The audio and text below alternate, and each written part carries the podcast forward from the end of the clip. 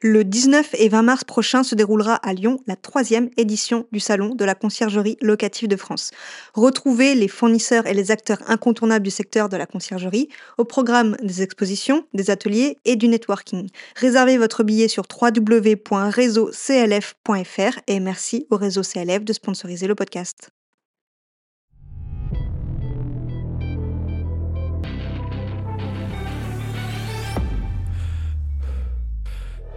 Tu as envie de bâtir une conciergerie à succès Tu es au bon endroit. Je m'appelle Vanessa Guérin. Chaque semaine, retrouve-moi pour parler conciergerie, location courte durée, entrepreneuriat et même quelques anecdotes. En solo ou accompagné, apprends les meilleures stratégies qui vont te permettre de vivre pleinement de ta conciergerie sans sacrifier ton temps. Bon épisode Je suis concurrent en termes de prix des, de ces locations, de ces chambres individuelles, et c'est ce que veut Airbnb. Ce qu'Airbnb veut au final, euh, le prix moyen baisse. Donc c'est aussi une pression à la baisse des prix sur la location. Oh, Airbnb, c'est devenu n'importe quoi, euh, c'est super cher. Et puis vous avez vu les frais de ménage, les machins, je retourne à l'hôtel. Ah, mais regardez les frais de ménage, c'est 75, c'est 100, c'est n'importe quoi. Et puis donc, ils, il faut une, prise d'écran de ça, ça se partage sur Twitter, et tout ça se crée une image comme quoi Airbnb est très, très, très cher. Booking, ça, ça redémarre pas mal c'est pas si mal que ça, Booking. Et, euh, euh, euh, pour, être transparent, moi, j'ai travaillé 5, 5 ans au, siège de Booking.com, je ne l'ai pas dit, à, justement à, aider à adapter l'outil de Booking.com, à l'adapter de l'hôtel vers la location de vacances. Bonjour à tous, bienvenue dans ce nouvel épisode du podcast La Conciergerie. Aujourd'hui, j'ai le plaisir d'interviewer Thibaut Masson, euh, qui représente la société Price Labs, société américaine de revenu management ou de tarification dynamique en français. Il va euh, nous parler de plusieurs euh, choses, des tendances du marché, des actualités sur la location courte durée. Il va notamment nous parler du nombre d'annonces qui est aujourd'hui euh, sur Airbnb en France, de l'évolution qu'il y a eu depuis 2022 et jusqu'à maintenant. Il va nous parler également du top région en nombre d'annonces, aussi du nombre de professionnels ou du nombre de conciergeries sur Airbnb, mais il va aussi nous dire où il y a peu de conciergeries et pourtant l'offre augmente. Et pour finir, il va nous parler également euh, d'astuces pour la réservation, pour générer des réservations de dernière minute. Et ça, c'est à la fin de l'épisode. Donc restez bien jusqu'à la fin. Avant euh, de démarrer euh, cet épisode, je vous rappelle que vous pouvez vous abonner à la newsletter La Conciergerie qui paraît tous les lundis où je vous donne des astuces pour développer votre conciergerie, développer votre chiffre d'affaires, développer votre visibilité, plein de choses sur ben, le développement d'une conciergerie tout simplement. Donc je vous laisse euh, dans les notes de l'épisode le lien euh, de la newsletter. Place à notre conversation avec Thibaut Masson. Bonne écoute. Bonjour Thibaut, bienvenue sur le podcast La Conciergerie. Euh, merci d'intervenir aujourd'hui sur le podcast pour nous parler des tendances du marché, de tout ce qui est location courte durée et ben, je, vous propose de vous présenter déjà euh, en tant que, euh, employé chez Press Labs, mais aussi personnellement. Mmh, Vanessa, d'abord, merci beaucoup euh, de votre invitation. Je suis vraiment content d'être ici. et je suis ravi aussi de parler à tous les, conciergeries, toutes les, agences ou tous les autres qui, nous écoutent aujourd'hui. De mon côté, la, location de courte durée, ben, je, la connais par trois, trois grands axes premièrement, en fait, je suis propriétaire depuis pas mal d'années de, location euh, de vacances euh, aux Antilles, également à, Bali. Donc, ça me donne une bonne idée, on va dire, euh, une expérience directe de ce que c'est que, gérer les maisons, que les mettre sur des, canaux, que devoir générer des bookings en direct aussi. La deuxième expérience, en fait, j'ai fondé il y, a, il y a quelques années un site anglophone qui porte sur tout ce qui est les, les nouvelles sur le marché. C'est-à-dire que je parle de les stratégies d'Airbnb, les stratégies de Booking, euh, je parle des, tendances de marché. C'est un site qui s'appelle Rental Scale Up. Euh, et ça, Rental Scale Up, c'est le troisième point, a été acquis il y a acquéri, acquis, il y a, il y a un an par presque un an par Price Labs. Donc Price Labs, c'est une société euh, américaine qui va en fait vous aider à augmenter les chiffres d'affaires en, par exemple, en collant aux tendances du marché pour automatiquement augmenter ou descendre des prix des locations euh, de façon à, par exemple, ça dépend des objectifs, mais ça aide à euh, augmenter le taux d'occupation, augmenter le chiffre d'affaires. Euh, et puis, on peut y, y imposer ses propres règles. C'est-à-dire que Parfois, une conciergerie a des objectifs plutôt de taux d'occupation avec, avec un propriétaire, ou c'est plutôt un objectif de revenu. Ben là, on va pouvoir en fait caler ses propres règles sur l'outil afin que les prix recommandés ou même les durées de séjour collent vraiment parfaitement à l'activité de la conciergerie. Donc voilà ce qu'on fait et, et PriceLab est disponible en français depuis euh, trois semaines maintenant. Donc je suis ravi d'annoncer pour la première fois sur un podcast. Super, parce qu'effectivement, j'utilise euh, déjà euh, PressLabs pour certains logements, des logements où justement je suis multiplateforme, et c'est vrai que c'était en anglais.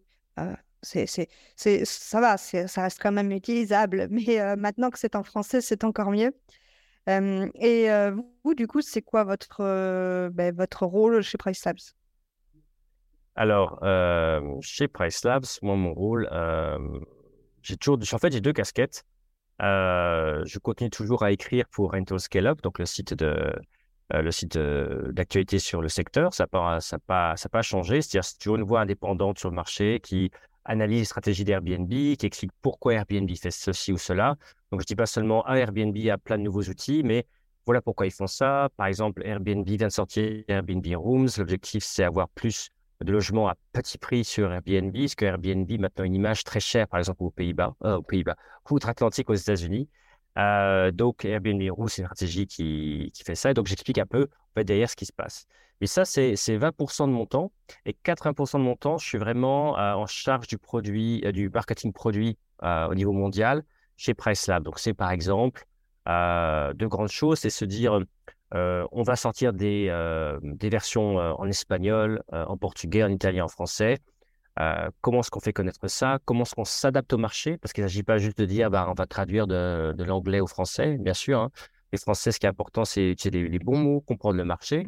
Et puis, c'est aussi, par exemple, le product marketing, c'est se dire ah voilà, euh, si je m'adresse à, un hôte individuel ou si je, m'adresse à une conciergerie, sans que les fonctionnalités à présenter ou à développer par l'équipe produit ne sont pas les mêmes.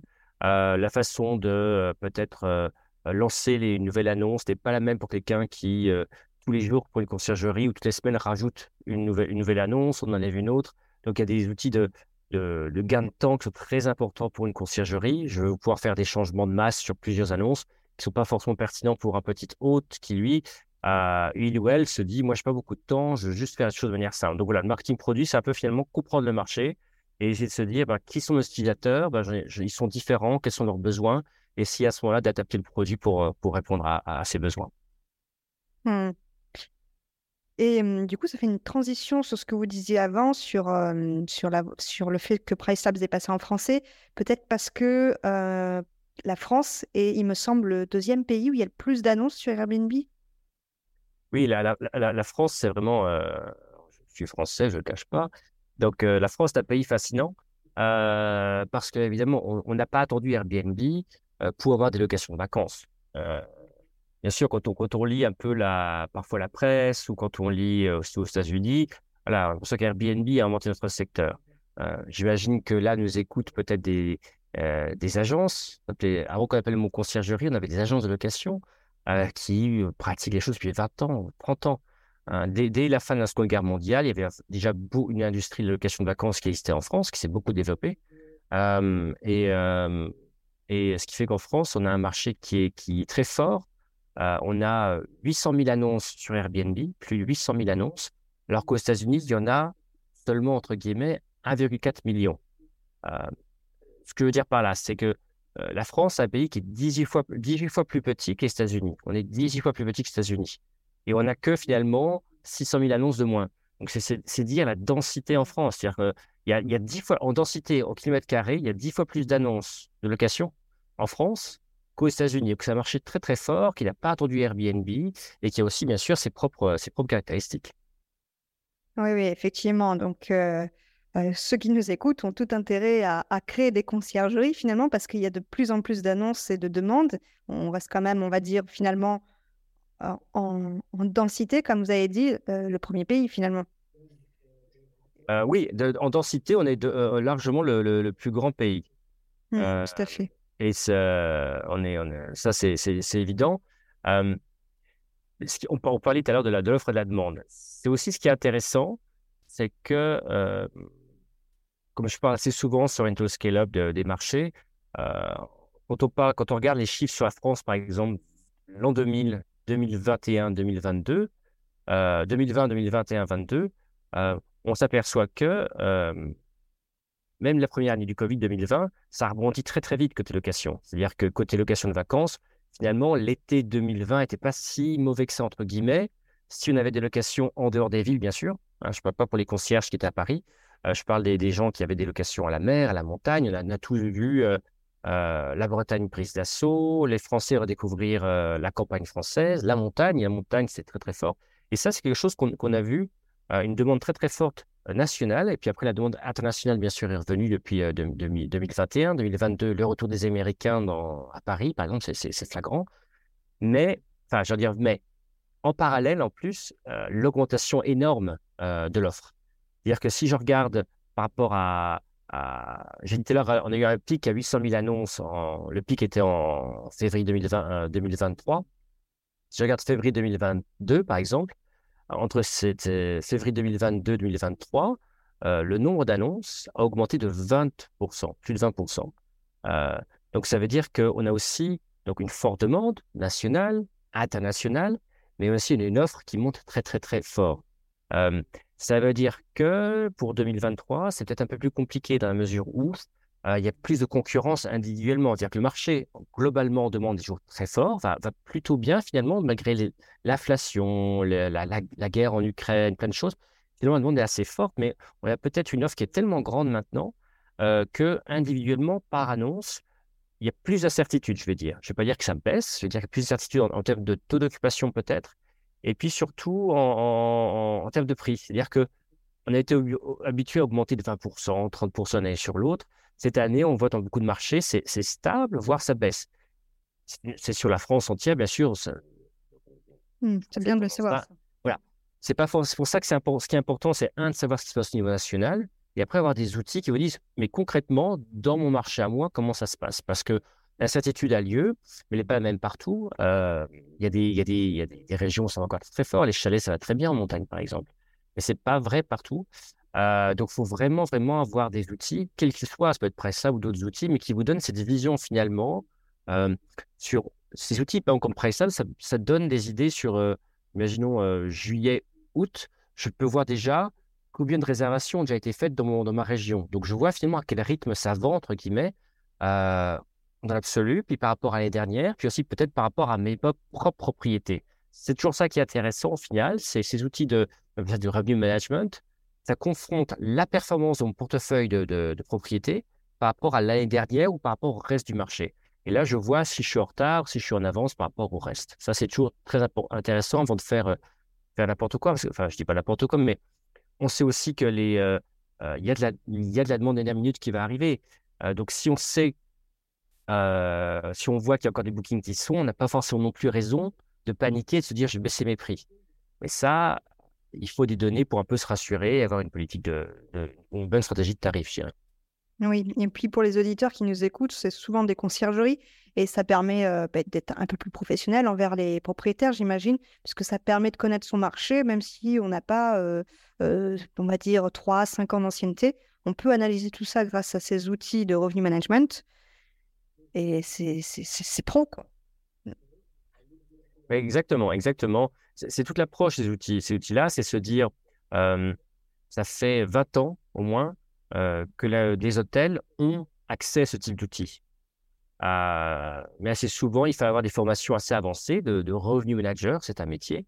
Dans les conciergeries, assez souvent, on a aussi des revenue managers, mais on voit peut-être qu'ils sont formés sur le tas ou qui ont appris ça parce que c'est pas la même c'est pas la même chose que euh, que pour l'hôtellerie. Pourquoi? Parce que un c'est pas les mêmes outils.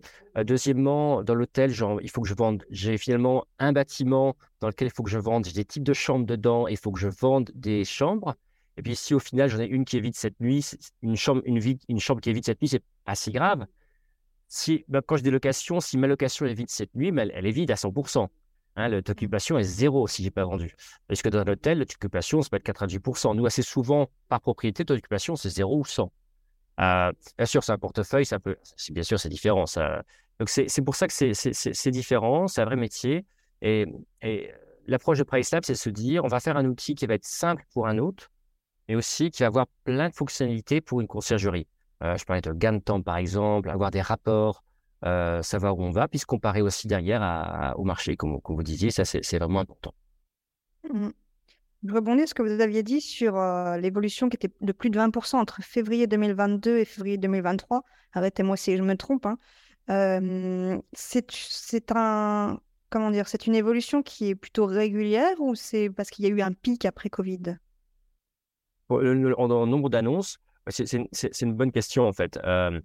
Ce qu'on voit, c'est que finalement 2020, 2021, c'est le rétablissement. C'est-à-dire que c'est des gens étaient sortis du marché. Euh, reprenons 2020, par exemple, les villes, en ville, assez souvent, il n'y a pas beaucoup de demandes dans les grandes villes. Paris, c'était très, très dur, mais encore maintenant, on, est encore, on arrive seulement au niveau d'avant Covid, alors que des régions comme la Bretagne étaient en plein boom.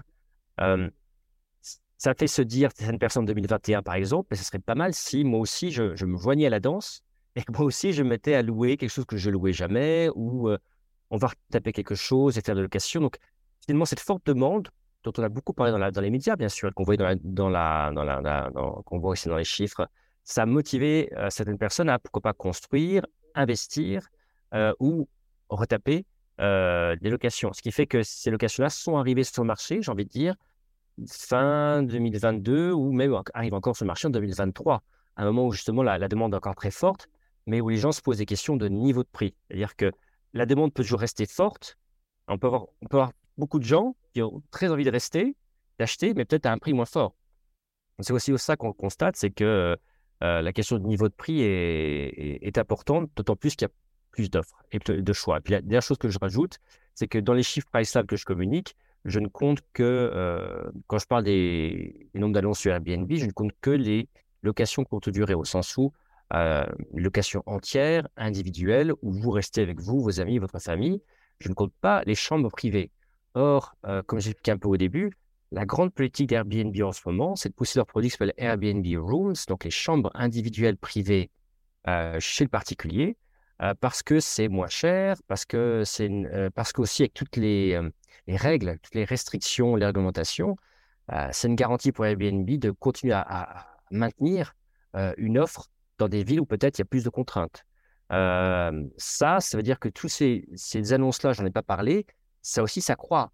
Et, nous, parfois, quand on est dans, dans le secteur, on se dit, mais c'est pas grave, c'est pas concurrent. Bah, si, en fait, parce que si moi, je suis quelqu'un qui va sur la plateforme Airbnb, peut-être que si je cherche quelque chose pour deux, deux personnes, quand je tape pour deux, Airbnb va, Airbnb va me présenter, si je file pas plus, va me présenter indifféremment des chambres ou des locations. Donc, en ce sens, je suis concurrent en termes de prix des, de ces locations, de ces chambres individuelles, et c'est ce que veut Airbnb. Ce qu'Airbnb veut au final, bah, le prix moyen baisse. Donc c'est aussi une pression à la baisse des prix sur la location. Mmh, je vois. Donc euh, d'après vous, Airbnb a lancé euh, euh, les Airbnb chambres en France pour cette raison, pour se diversifier et au cas où il y aurait peut-être un, des, réglementations différentes, c'est ça? Oui, pour deux choses. Hein. pour, effectivement être sûr d'avoir une offre abordable euh, Airbnb sur les réseaux sociaux, mais beaucoup aux États-Unis étaient très très critiqués pour être. Euh, alors je, vais le dire en français, ça ferait euh, Oh Airbnb, c'est devenu n'importe quoi, c'est super cher, et puis vous avez vu les frais de ménage, les machins, je retourne à l'hôtel. Et ça, ça a été relayé énormément dans la presse et dans les réseaux sociaux aux États-Unis, tel point qu'Airbnb s'est dit on a un problème de marque. Tellement de, du côté Ah, on est la marque où c'est pas cher, alternatif, finalement on devient. C'est un quelque part, c'est aussi ce qui est arrivé, parce qu'ils ont abandonné finalement tout ce qui est les chambres privées, qui était leur origine, ils l'ont abandonné, ça. Ils ont poussé beaucoup finalement les locations. Et quand on, arrivait, quand on arrive sur la homepage de la page d'accueil de Airbnb, on voit ces super maisons design, super jolies, mais qui sont à, je sais pas, à 500 euros la nuit. Donc, si c'est la première fois que je suis Airbnb, je vois ça, je me dis, mais Airbnb, c'est super cher. Donc, un, c'est une volonté d'avoir une nouvelle offre qui baisse les prix. Et deuxièmement, effectivement, il y a aussi une volonté de, de pouvoir avoir, si jamais, euh, par exemple, tout le centre d'Amsterdam, c'est un peu compliqué, mais on va dire jusqu'à très récemment, il y avait interdiction de faire la location court terme. Tout le centre était banni, euh, fini. Donc, si Airbnb voulait offrir quelque chose, c'était via des particuliers qui offraient une chambre. Euh, c'est, donc, c'est vraiment important pour une marque comme eux de pouvoir avoir des offres dans des grandes villes où, c'est, où ça devient parfois compliqué d'avoir, je sais pas, d'avoir une licence ou d'avoir un numéro d'enregistrement. On le voit à Barcelone, c'est très, très dur. Barcelone, par exemple, il n'y a plus une seule nouvelle licence qui est accordée. Donc, si vous voulez faire la location, bah, il faut euh, racheter à quelqu'un à prix d'or une, licence enfin, ou son appartement, ou alors il bah, faut, faire de la, faire de la chambre. Mmh. Oui, parce qu'on n'a pas précisé, là on enregistre, mais vous êtes à Amsterdam. Exactement. Exactement. Je ne suis, pas aux Antilles en ce moment, je suis, aux Pays-Bas. Ouais. Et mais d'ailleurs, c'est assez étrange cette, ben, que les États-Unis trouvent que Airbnb c'est cher parce que j'ai l'impression que en France c'est plutôt le contraire. On trouve que Airbnb c'est les annonces et les logements pas chers et j'ai beaucoup, euh, moi-même, dans ma conciergerie, des propriétaires qui me disent on veut être sur Booking parce qu'on gagne plus avec Booking. Alors que sur Airbnb, ils veulent pousser les prix vers le bas, les, voyageurs. Donc c'est étrange quand même, euh, du coup, euh, ce, point de vue. Oui, c'est vraiment intéressant parce qu'aussi, ça c'est, on pense qu'on veut des réseaux sociaux, moi j'en pose beaucoup de mal, mais ce qu'on voit assez souvent sur, sur Twitter, c'est-à-dire qu'on voit typiquement quelqu'un qui a fait une prise d'écran, une résa Airbnb, et qui va dire, ah, regarde, qui va réserver pour deux nuits typique. Il réserve pour deux nuits, et puis les frais, les frais, de, les frais de ménage, bah, ça va être, euh, imagine, c'est une grosse maison, quoi. Les frais de ménage, ça va être, je sais pas, 75 euh, euros, 100 euros. Et ce qui se justifie pour une grande maison, sauf qu'il réserve mmh. pour deux nuits. Donc le prix par nuit, je sais pas, ça va être 100, 100, 100 dollars par exemple. Puis ils disent, ah, mais regardez, les frais de ménage, c'est 75, c'est 100, c'est n'importe quoi. Et puis donc, ils, font une, une prise d'écran de ça, ça se partage sur Twitter, et ça se crée une image comme quoi Airbnb est très, très, très cher. Et à nouveau, un vrai problème aux États-Unis, à telle époque, le PDG, justement, a lancé assez rapidement cette offre-là pour, pour contrer cette image de, de, Airbnb, c'est cher. Euh, voilà, c'est, donc c'est vraiment intéressant et qui, à nouveau, n'est pas forcément la même chose en France. Donc en France, quand Airbnb pousse Airbnb chambre, les Français se disent, mais est-ce que c'est pertinent C'est pas la même chose Ça, c'est. Euh, ou pourquoi Airbnb, pourquoi Airbnb euh, ce, qui, ce qui est aussi intéressant, et je, je comprends aussi, euh, en France, j'ai quand même pas mal de gens aussi qui me disent, mais Booking, ça, redémarre pas mal.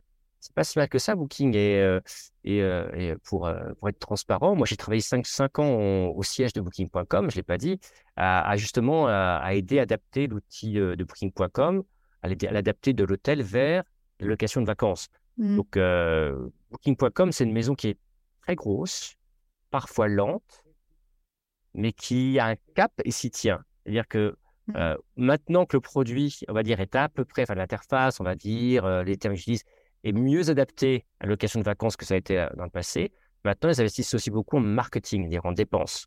Donc ils vont acheter beaucoup plus de trafic à injecter dans la machine parce qu'ils maintenant ils savent convertir ça. Et c'est peut-être ce qu'on voit également en France. Donc c'est vraiment aussi intéressant de, quand les gens disent oui, c'est intéressant ce booking, qui gagne plus. C'est pas mal de dire ça effectivement parce que peut-être il y a déjà un, il y a beaucoup moins d'offres de location de vacances, beaucoup beaucoup moins. Euh, et deux, deuxièmement, euh, euh, Booking aussi, encore aujourd'hui, attire une clientèle qui ne connaît pas forcément Airbnb. C'est-à-dire que sur, Booking, se passe un peu l'inverse de ce que je expliquais tout à l'heure. C'est-à-dire que sur Airbnb, je vois des chambres individuelles qui se confondent à mon offre de location de vacances. Sur, Booking.com, vous cherchez une ville, on peut vous présenter des, hôtels contre à l'opposé de vos locations de vacances. Donc, c'est ça qui est toujours très intéressant, mais en termes de prix, c'est de se dire d'une plateforme à l'autre, finalement, l'univers de prix n'est pas tout à fait le même. Euh, et ce qu'on voit assez souvent avec PriceLab, c'est-à-dire que moi, c'est ce que je fais avec mon propre compte, c'est-à-dire que PriceLab génère des prix, va les envoyer, par exemple, via le Channel Manager, via le PMS, va les envoyer sur euh, Airbnb, Booking, Abritel. Et moi, je mets dessus une commission différente. C'est-à-dire que je mets, je dis oui, sur Booking, tu me mets 15% en plus, tu me mets 8% en plus sur Abritel.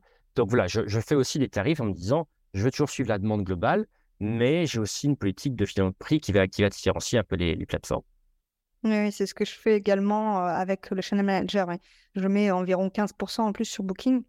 Et, c'est vrai que mmh, on le voit que Booking fait beaucoup de marketing en ce moment parce que au, moment où on, sort l'épisode, on est au mois de juin et on voit d'un côté les publicités de Airbnb chambre sur la télé et en même temps, juste après, on peut avoir une publicité de Booking. Donc on voit qu'ils essayent de se faire un petit peu la guerre et en même temps se mettre en avant. Donc c'est vrai que c'est les deux acteurs principaux, hein, en règle générale, et Abritel qui fait un peu aussi de publicité, euh, mais ça reste quand même les deux acteurs. Changeons de, enfin, reprenons sur l'évolution euh, qu'il y a eu entre 2022 euh, et 2023. Est-ce que vous ne pensez pas que ça peut être dû à la situation économique, au, fait que ben, le pouvoir d'achat des Français baisse et du coup ça permettrait d'avoir un complément de revenus? Oui, et pour Airbnb Room, hein, c'est aussi la troisième chose, effectivement, on n'en a pas parlé. Le pari de Airbnb, Airbnb Chambre, c'est se dire, il y a beaucoup de gens qui ont besoin de, gagner un peu d'argent, donc mettre à louer une chambre ou euh, une résidence secondaire qui était fermée. Pas exactement, ou pourquoi pas aux Pays-Bas, on voit, le cas, c'est souvent des gens qui ont au fond de leur jardin, ils ont un petit cabanon, on va dire ça comme ça. Le mettre sur le marché pour la première fois, c'est un peu un pari. on se dit, voilà, avec, avec la.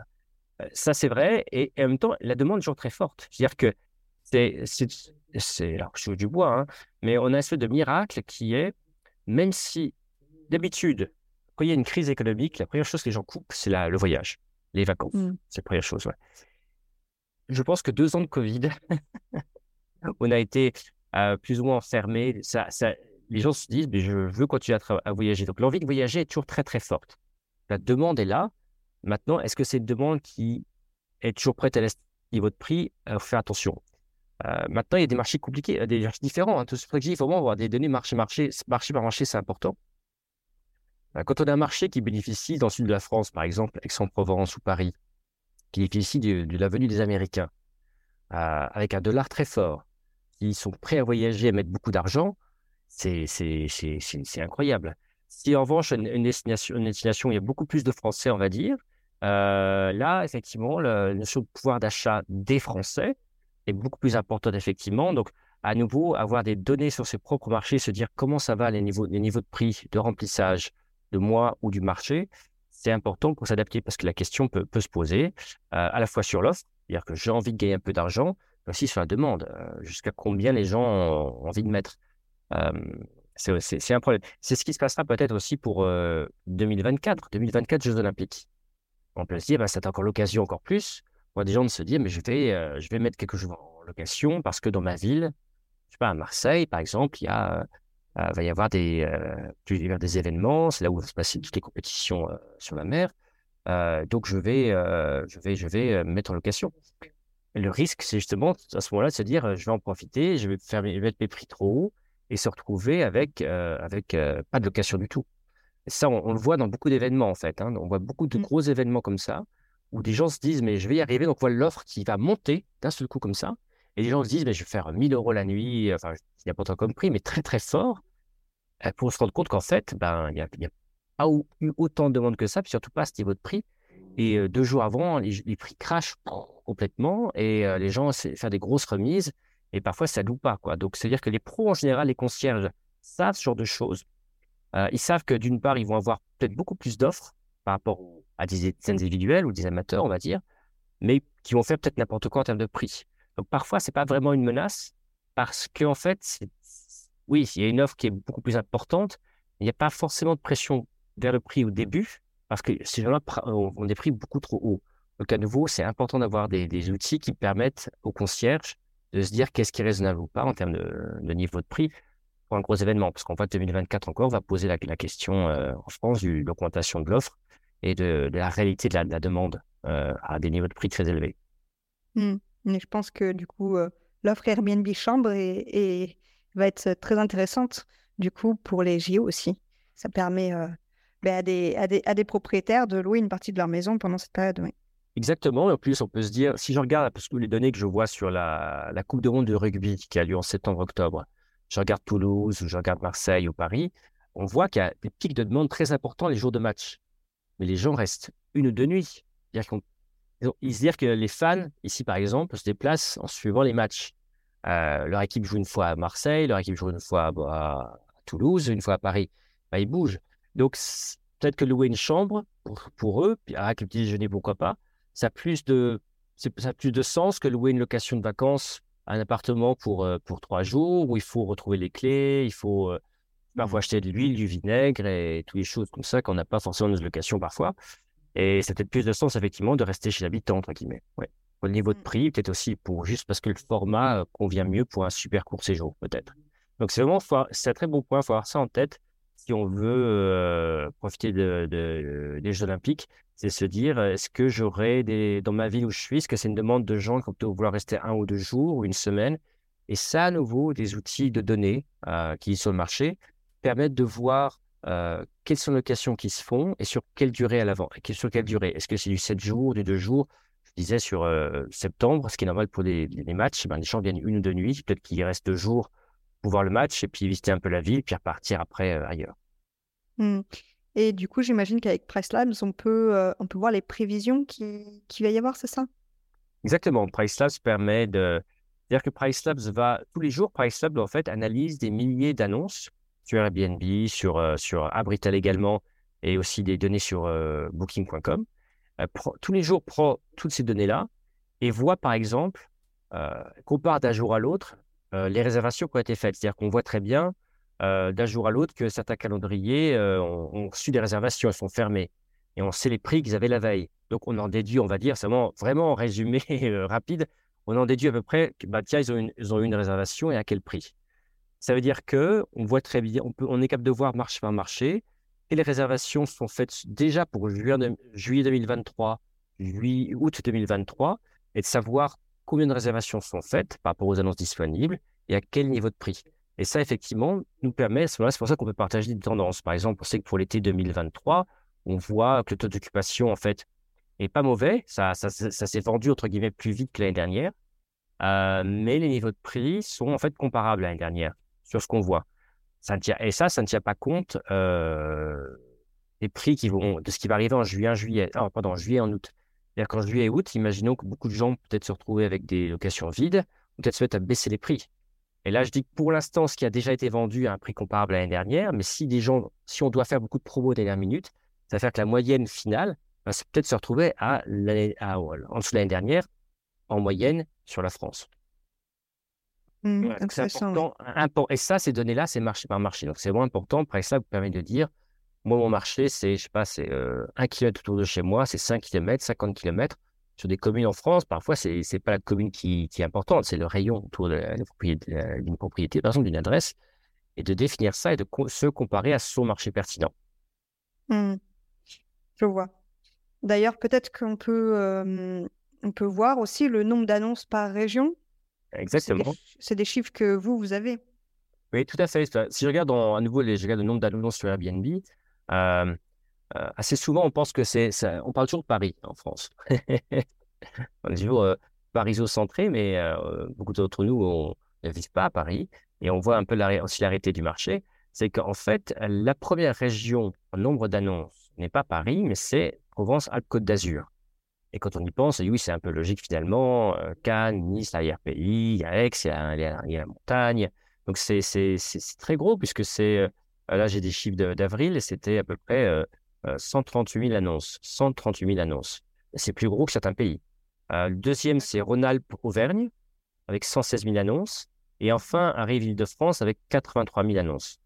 Au final, ils sont troisième, tout à fait. Et 83 000 annonces contre à nouveau 138 000 dans le PACA. Voilà, donc c'est ça qui est, qui, est, qui est, vraiment intéressant. Maintenant, euh, il aussi, faut dire qu'on a saisonnalité, c'est-à-dire que Paris a une saisonnalité qui est assez, est moins marqué dans le sens, en termes de taux d'occupation. C'est-à-dire que ça se loue toujours tout le temps, toute l'année, on va dire, à Paris. Euh, euh, dans les grandes villes en général. Dans les grandes villes en général, voilà. En arrière-pays euh, provençal, bien sûr, il y a le travail à distance aujourd'hui. Les saisons, l'été est beaucoup plus long qu'avant. Hein. L'été se fait en septembre, voire en début octobre, dans saison maintenant, d'occupation. Mais malgré tout, voilà, le, mois de le mois de février n'est pas un, très gros mois en général. donc, c'est une saisonnalité qui est plus marquée. Donc, on peut très bien se dire que l'Île-de-France, par exemple, a un nombre d'annonces qui est inférieur. Euh, mais si je projette avec les revenus, en fait, sont numéro 2 derrière le PACA. Euh, donc voilà, donc c'est bien sûr qu'on d'habitude dans, dans notre, métier de, conciergerie, il faut tenir compte seulement du, de la disponibilité, du nombre d'annonces, mais aussi finalement du, d'occupation fois, fois le niveau de prix, qui fait qu'en termes de, de REFPAR, on va dire, euh, l'Île-de-France les forme sûr très très bien. En plus, la clientèle d'affaires est aussi là pour occuper tout ce qui est appartements, appart-hôtel. Donc ça, ça rajoute également à, au maintien de la demande sur, euh, sur l'île de France. Est-ce que vous pouvez préciser le REFPAR, ce que c'est? Bien sûr. Donc, euh, le REFPAR, donc, ça veut dire Revenue euh, per Available Room. Donc, ça veut dire, en gros, on connaît le niveau de prix, le prix moyen par jour. Bon, le prix moyen par jour, c'est j'ai vendu trois nuits à 100 euros, ma moyenne par jour, c'est 100. et puis après, j'ai un facteur important qui est le taux d'occupation. Par exemple, pour, euh, pour 100 euh, locations que j'ai, euh, il y en a 20 qui sont occupées, mon taux d'occupation, c'est 20%. Ben, le REFPAR, finalement, c'est un facteur, c'est la combinaison de ces deux facteurs-là. à quel niveau était mon remplissage, taux d'occupation, et à quel niveau de prix? Si je multiplie les deux, ça donne le rêve par. Finalement, le rêve par, c'est bien meilleur. Enfin, c'est un, une donnée qui me permet de capturer, d'avoir une très bonne idée de est-ce que je gagne plus d'argent ou pas que l'année dernière. Et ce, le, chiffre d'affaires, finalement, est fonction de mon niveau de prix et de mon taux de remplissage. Donc voilà, euh, c'est ça, rêve par. C'est pour ça que c'est vraiment intéressant. Euh, il n'y a pas vraiment de mot en français, je crois, pour ça, mais c'est en gros, c'est le, le, chiffre d'affaires que je fais, par, on va dire, par location. On va dire ça comme ça. Et ça, évidemment, euh, mon, ça, c'est un, bon, bon, un bon indicateur de savoir ce que ça marche mieux que l'année dernière. D'accord, oui, c'est un, prix en, euros du coup, c'est un revenu. Exactement. Est-ce que, est-ce que, est-ce que par location, je gagne 1000 Est-ce que par location, je gagne, je gagne 800 l'année dernière Donc ça marche mieux. Et mon chiffre d'affaires, bien sûr, est fonction ben, à quel prix je vends, puis combien de nuitées j'ai vendues. Mmh. pour continuer sur les tendances du marché, est-ce qu'on peut euh, parler euh, peut-être euh, que vous avez les chiffres sur le nombre de professionnels qui auraient sur Airbnb? Alors, il faut expliquer le nombre de professionnels, à partir de quand on considère que c'est un professionnel d'abord, et, savoir, ben, est-ce qu'il y a beaucoup de professionnels sur Airbnb? Alors, c'est une bonne question. en fait, je vais, je vais définissons ensemble ce que c'est que professionnel. Hein, parce que c'est, il y, a plein de façons de définir professionnel. Par exemple, sur Airbnb, parfois on vous demande si l'annonce ou si votre compte, est-ce que vous êtes un, professionnel ou un particulier pour des raisons de, taxes imposées par l'Union européenne? Enfin, c'est compliqué. Je ne parle pas de ça, en fait. On va, on va parler un peu différemment. On va regarder, on va définir ici par un nombre d'annonces. De, d'annonces. Hein, on, va, on, est, là pour, euh, pour le podcast à conciergerie, conciergerie. On a découpé un peu le, les annonces Airbnb. On a, on a, on va dire, ce qu'on appelle individuel. Donc, c'est les gens qui ont de 1 à 4 annonces. Les petits concierges, c'est de 5 à 15 annonces. Euh, concierge moyen, on va dire de 16 à 50 annonces. Et gros concierge, plus de 50 annonces. Donc gros, plus de 50 et individuel de 1 à 4. Euh, donc bien sûr, c'est des, euh, bien sûr un découpage subjectif, mais je vais le répéter pour, pour l'avoir en tête. Donc individuel avec 1 à 4 annonces, en fait, ça représente, ça représente 43% des hôtes. Donc 43% des hôtes sur Airbnb ont entre 1 et 4 annonces. 5 euh, à 15, euh, c'est 39%. Euh, et ça, je suis pas trop surpris parce que même quand je travaille chez Booking.com, on a toujours une image, on parle beaucoup, enfin, quand on parle des concierges, on parle beaucoup des, grands concierges qu'on connaît tous en France. on connaît Cocooner, on connaît, on connaît les grands concierges, mais les gens qu'on ne voit pas ou que l'on ne pense pas, c'est tous ces gens qui sont très entreprenants, les entrepreneuses, les entrepreneurs qui ont entre justement entre ces 5 et 15, euh, 5 et 15 propriétés qui les ajoutent ou qui sont en croissance et qui constituent une grande partie du marché. Parfois, c'est des gens qui vont s'arrêter à ce seuil de 15 à 20, on va dire. Ici, j'ai 15, mais 15 à 20 est vraiment toujours un seuil parce qu'au-delà de 20, par exemple, parfois, il faut passer à j'embauche plus de gens, j'automatise. Peut-être que jusque 20, j'arrive tout seul ou j'arrive, on y arrive à deux en couple à gérer. Euh, mais ça, ça reste énormément sur le marché. Donc, de, de, 5 à 15, c'est 39%. Euh, entre 16 et 50, c'est 6% des autres. Mais plus de, de 50 annonces, c'est 12%. Euh, donc 12% des, euh, 12 euh, des, euh, des autres. Ça, c'est. c'est, c'est, 12% pour plus de 50, c'est ça? Oui, exactement. Et ça, c'est normal parce qu'en fait, il y a beaucoup, il y il y a beaucoup de grosses agences. C'est-à-dire qu'en fait, on a aujourd'hui une espèce de dichotomie, je vais envie de dire, entre des gens qui gèrent à eux-mêmes leurs 20 annonces, et après, il y a les très gros, et au final, il y a entre les deux, ça existe, mais ça, monte très vite maintenant entre, entre 20 à. C'est-à-dire que soit j'ai fait, euh, soit j'ai grossi, j'ai fait un scale, euh, et je suis passé, j'ai passé le cap entre 20 et 50, je suis au-dessus, ou soit je vais rester un peu en dessous. Entre 20 et 50, c'est vraiment une zone de transition pour beaucoup de gens, parfois instable, on le voit, c'est parfois instable, parfois on se déleste de propriété parce que c'est plus facile un peu plus petit, ou on réussit à structurer, ou on a, on a envie de structurer, on n'est pas obligé, hein, et on, arrive à ce cap-là. Donc c'est vraiment intéressant.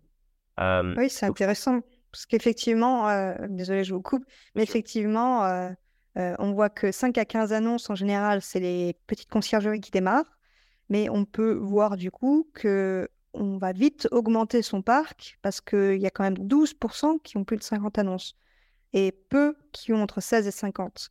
Donc, euh, effectivement, ça va En fait, ça va augmenter, mais automatiquement, on va dire presque. Oui, exactement. C'est vraiment des, seuils, des seuils vraiment importants. J'avais, j'ai des données aussi par, par région, mais j'ai des en chiffres absolus. Donc, ça va pas nous aider. Il faut que, je, je regarde un petit peu parce qu'en fait, ce qui est aussi intéressant, c'est que d'une région à l'autre, la répartition, on va dire, des, des grosses conciergeries par rapport aux individus n'est pas forcément la même. Et alors, je ne peux pas donner des chiffres exacts là, parce que ça ne va pas coller. J'ajoute juste peut-être rapidement. Mais si je regarde en proportion, par exemple, en proportion, les individuels, par exemple, sont, alors c'est paradoxal, mais sont moindres en Bretagne, par exemple, ou en Pays de la Loire, où on a beaucoup plus de... Non, j'ai des bêtises, pardon. les très grosses agences, la couleur est mauvaise. Euh, ça, c'est large. Grosse agence, plus de 50 annonces? Exactement. Donc, les individus, c'est très, très gros, par exemple, en, bien sûr, sur, la, sur la, Côte d'Azur, mais la proportion, sur la Côte d'Azur, la proportion, par exemple, des, euh, des champs qui ont plus de 50 annonces, ou même d'ailleurs qui, sont, euh, qui ont plus de. Donc, les moyens, c'est ceux qui avaient plus de. plus de 16 à 50 16, 16 à 50. Donc, au-dessus de 16, on va dire, au-dessus de 16, c'est très fort sur des régions comme Côte d'Azur, Île-de-France, mais on, les retrouve beaucoup moins sur des régions comme, comme Midi-Pyrénées, par exemple. on retrouve moins ces gros, ces gros concierges. la Bretagne, il y a aussi pas mal de, pas mal de gros concierges, mais malgré tout, les individuels, en Haute-Normandie, par exemple, en Bourgogne, en Lorraine, c'est des Champagne-Ardenne, c'est vraiment des régions où la proportion de très grosses agences par rapport aux individuels ou par rapport aux petites, petites agences est, est, moindre. Donc, on peut se dire que c'est des marchés où si je suis un, ces marchés-là, on va dire de l'Est de la France par exemple, ou du Nord, c'était des marchés où si je suis un petit concierge, j'ai peut-être plus de place pour de la croissance peut-être, ou en tout cas aussi en, termes de politique de prix. Si j'ai une politique de prix qui est, on va dire, plus, plus raffinée, où je fais attention aux chiffres, je peux peut-être me différencier plus facilement que si je fais face à des grandes conciergeries qui assez souvent ont un revenue manager dans leur, équipe et savent vraiment bien utiliser ces outils-là. Donc voilà ce qu'on ce qu'on pourrait dire. Donc je suis voilà. Donc c'est vraiment c'est vraiment intéressant et quelque part ça se retrouve à nouveau quand on pense à dans les grandes villes en général. dans les grandes villes assez souvent les conciergeries sont nées de l'écosystème Airbnb, c'est-à-dire qu'elles sont nées de ce système-là. Alors que dans les destinations montagne-mer, les locations de vacances existaient déjà. Et les conciergeries nées du Airbnb sont plutôt plus avancées en termes de technologie ou en termes de, taille. dans des régions sans très très grandes villes, ben, on n'a pas forcément cette domination des, des conciergeries. Maintenant, quelqu'un comme Cocooner est très très fort dans plein de villes, sur tout le, tout littoral, hein, c'est tout, tout, à fait possible. Mais ce n'est pas mmh. forcément vrai dans, dans, dans toutes les régions. Oui. Et ça me fait penser que j'avais fait un, épisode de podcast, mais là, je n'ai pas le numéro de, sous les yeux, où j'avais expliqué qu'il fallait créer sa conciergerie en campagne. Parce qu'en fait, il y avait beaucoup d'offres de, personnes qui avaient une annonce de propriétaires et qui n'avaient pas, euh, ben, ils pouvaient pas déléguer parce qu'il n'y avait pas de conciergerie. Donc, c'est exactement ce qu'on vient de dire là, finalement. Exactement, exactement. Il y a beaucoup. Et c'est pour ça aussi que dans Price Lab, ce qui est vraiment intéressant, il y a ce qu'on Market Dashboard, je crois que je vais s'en servir je peux rentrer une adresse et dire voilà, euh, moi dans ma commune, ce qui est intéressant à la campagne, c'est de marcher 25 km à la ronde, par exemple. C'est pour quoi autour de la carte, la carte TGV ou autour d'un de, autoroutier et voir quels sont les concurrents, quels sont les individuels qui existent. Parce qu'à ce moment-là, j'ai tous des coupages. Je vois à quel niveau de ont, ce qu'ils font. Et, euh, ça, ça c'est vraiment intéressant, même si on fait juste l'achat d'une propriété d'ailleurs, hein, de location de vacances, parce qu'on se rend compte un peu vraiment des, des données de marché. Euh, c'est sûr qu'en ville, l'offre est beaucoup plus dense plus compliqué. Euh, bien sûr, la campagne, ça, c'est d'autres, d'autres soucis opérationnels. Bien sûr, une conciergerie, c'est pratique parce que je peux déléguer euh, les clés, je peux déléguer les ménages, mais justement, en tant que concierge, il faut trouver euh, des gens qui sont prêts à se déplacer. ce qui, avec parfois l'essence, est tellement cher et, peut-être aussi mmh parfois un souci. Mais ça, c'est, c'est un souci opérationnel, je pense qu'on connaît un peu tous dans, dans le secteur. Oui, c'est exactement mon cas. Donc, je le partage sur le podcast. Donc, donc normalement, euh, les auditeurs sont avertis que c'est possible, mais il faut mettre en place plusieurs choses. Ouais. Ok, ben merci euh, pour toutes ces infos. C'était vraiment très intéressant. on commence à arriver sur la fin. j'aimerais bien qu'on parle euh, peut-être d'une astuce parce que je pense qu'avec les données de Price Labs, on peut euh, avoir tout ça. Peut-être avoir des astuces pour générer des réservations de dernière minute. Comment on pourrait s'y prendre sur ça? Il y, a, deux choses. Avec les données de Price Labs, comme j'ai expliqué, on voit les tendances. Par exemple, on peut dire quelles sont les tendances pour les deux, trois semaines qui viennent. Je vois un, je vois s'il y a des réservations qui se font dans mon marché. C'est-à-dire que PriceUp va montrer, il y aura un graphique en fait avec une carte et je vois, voilà, euh, au marché, est-ce qu'il qu'il y a des réservations qui se font? Et deux, je vois à quel niveau de prix. Euh, pourquoi je dis ça? Parce que euh, si je dis, bah, fédération dernière minute, baisser les prix, c'est pas forcément vrai. Déjà, un, ça peut être, ça être savoir est-ce qu'il faut baisser un petit peu ou beaucoup. ou parfois, s'il y a encore beaucoup, beaucoup de demandes qui se font et que je vois que le taux de remplissage dans la région est très, très fort, c'est-à-dire que mes biens qui sont encore disponibles à, dans un marché qui est très tendu, peut-être que j'ai même pas besoin de, de, faire une remise, qu'apparemment ça devrait se remplir. Euh, c'est parfois euh, la dernière minute, c'est parfois des gens qui sont désespérés et ont besoin de quelque chose. Donc, tout dépend. Vous connaissez votre marché, vraiment. Deuxièmement, servez-vous des outils pour savoir quelle doit être la bonne petite tarifaire pour vous à dernière minute. Est-ce que c'est un marché tendu? Et vous avez les derniers biens disponibles c'est bien qu'on on va dire des, bonnes, des bons commentaires sur Airbnb ou Booking, par exemple. Hein, c'est pas, pas horrible. Donc, vous savez, que ça, vous savez que ça va se louer. Si vous le savez, il faut aussi parfois croire en, croire en son, produit et pas hésiter à maintenir les prix. Euh, maintenant, une astuce de, une astuce de, dernier prix, de, de Booking dernière minute, c'est parfois se dire j'ai peut-être deux réserves existantes. Et entre deux réserves existantes, parfois, on a un petit tarif de, durée, durée de séjour, 7 jours. Par exemple, parfois, on est parfois très. Euh, euh, arriver samedi, départ samedi, et puis 7 euh, jours.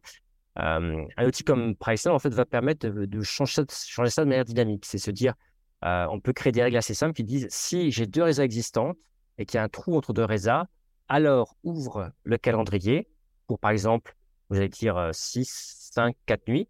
Et puis à ce moment-là, soit fait une remise, ou soit, si vous pensez que ça a du sens, et pour attirer les gens dernière minute par rapport au trou que vous avez. À nouveau, pour ça, mes, réponses sont toujours un peu relatives. Ça dépend de, de, cas que vous avez. S'il y a un trou dans le calendrier, on peut se dire, ben, si dans mon marché, tout le monde fait 7 jours, peut-être que j'ai intérêt à faire 4 euh, ou 5, peut-être qu'il n'y a personne d'autre. Et moi, je, aux Antilles, par exemple, je suis sur un marché où personne, j'en fais tous en général 7 jours. Je suis des seuls à faire 5 nuits.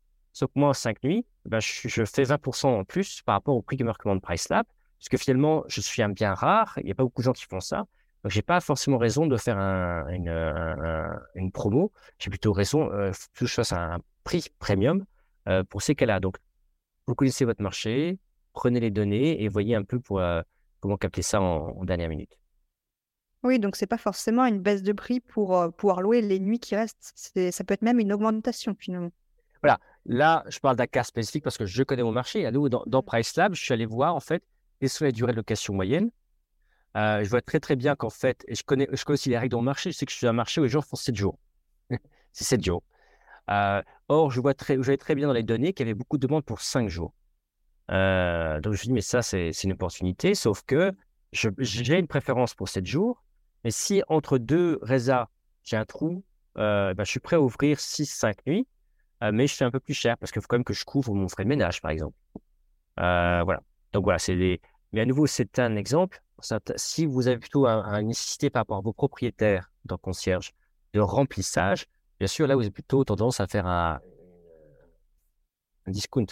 Euh, aussi, dans, dans, dans PriceLab aussi, il y, a des, des boutons. En fait, en général, PriceLab par lui-même, en fait, va baisser les prix au fur et à mesure qu'on se rapproche de la date de résa, la date effective. Euh, euh, vous pouvez dire, moi, je prends la main et je veux être beaucoup plus agressif sur les, les remises dernière minute. Vous pouvez prendre la main en disant non, non, moi je veux à moins d'une semaine, c'est euh, moins 50%. Mais juste entre telle date et telle date. Euh, c'est vraiment, on peut vraiment sculpter finalement l'offre et la demande avec ça. Donc là, c'est des, choses, des règles un peu plus avancées. Donc toutes les semaines, en fait, on fait des, formations euh, gratuites en français qui montrent ces règles-là. Hein. Ce que j'encourage. Au début, c'est PriceLab, il faut, faire les choses simplement, pas forcément beaucoup de réglages avancés, et faire les formations euh, poser des questions. C'est des formations qui sont en vrai, avec des vrais gens dedans. On peut poser des questions et poser ses propres questions par rapport à sa propre stratégie. C'est vraiment important parce que ça permet de faire ses propres réglages. Vous, vous êtes les experts de votre marché. Euh, on vous donne les, données, puis après, quand même, demander, en, général, enfin, en général, tous nos, par exemple, Marie, qui du marché français, elle a été revenue manager pour des concierges, donc elle connaît très très bien les problèmes problématiques. Donc elle sait de quoi elle parle, elle peut vous conseiller par rapport aux stratégies en vous écoutant. Donc ça, c'est vraiment fondamental pour bien réussir. Par exemple, il n'est pas une boîte noire, mais il faut, euh, il faut comment dire, euh, parfois faire les formations. Et ce qui, ce qui est parfois compliqué, à hein, nouveau, une conciergerie, on a, il y a de l'opérationnel, il y a des tas de choses, donc c'est c'est complexe. Mais c'est pour ça qu'être en français, c'est important pour nous parce que ça simplifie les choses. Euh, parfois, moi, je regarde les termes, je regarde le logiciel en français, il y a des choses qui me sautent aux yeux, qui ne me sautaient pas aux yeux en anglais. Pourtant, je parle un petit peu anglais, mais voilà, c'est parce que dans sa propre langue, on voit mieux les choses, tout simplement. Mmh. Donc, effectivement, il faut se former à, un outil de revenu management, c'est important, parce qu'on, même, même euh, moi, euh, il y a beaucoup de choses que je ne comprends pas encore, il faut les analyser, il faut prendre le temps aussi de, de, de, on va dire, de dompter plus ou moins cet outil. Et, et c'est bien, du coup, je ne savais pas qu'on pouvait euh, faire des formations avec Price Labs. Donc, euh, top. je mettrai d'ailleurs le lien de Price Labs euh, dans les notes de l'épisode pour tous ceux qui voudraient essayer. Ben, merci. merci beaucoup Thibaut. C'était très intéressant tout ça. Les données du marché, c'est vrai qu'on n'en a encore jamais parlé sur le podcast. Est-ce que vous vouliez rajouter quelque chose sur ça? Non, c'est parfait. Merci beaucoup. Moi, je suis vraiment ravi à nouveau de pouvoir être sur le, podcast La Conciergerie. C'est vraiment euh, un podcast euh, qui aide, je pense, les concierges à, comprendre plus le marché, et aussi à comprendre également euh, l'opérationnel, il y a les données, il y a tellement de choses qu'il faut faire. donc, c'est vraiment important de pouvoir condenser cette info-là et de pouvoir la distribuer sur des sujets particuliers. Donc, merci, merci Vanessa pour l'invitation, c'est vraiment super. Ben, plaisir partagé. Et puis, et ben, peut-être à bientôt sur euh, peut-être un éventuel épisode sur d'autres données du marché euh, quand, quand ça changera. Avec plaisir. À bientôt. Merci, au revoir. Et pas si vite, tu as apprécié cet épisode, tu peux le partager à ton entourage ou encore mieux, laisser un avis 5 étoiles sur ta plateforme d'écoute préférée et un commentaire. Je te dis à bientôt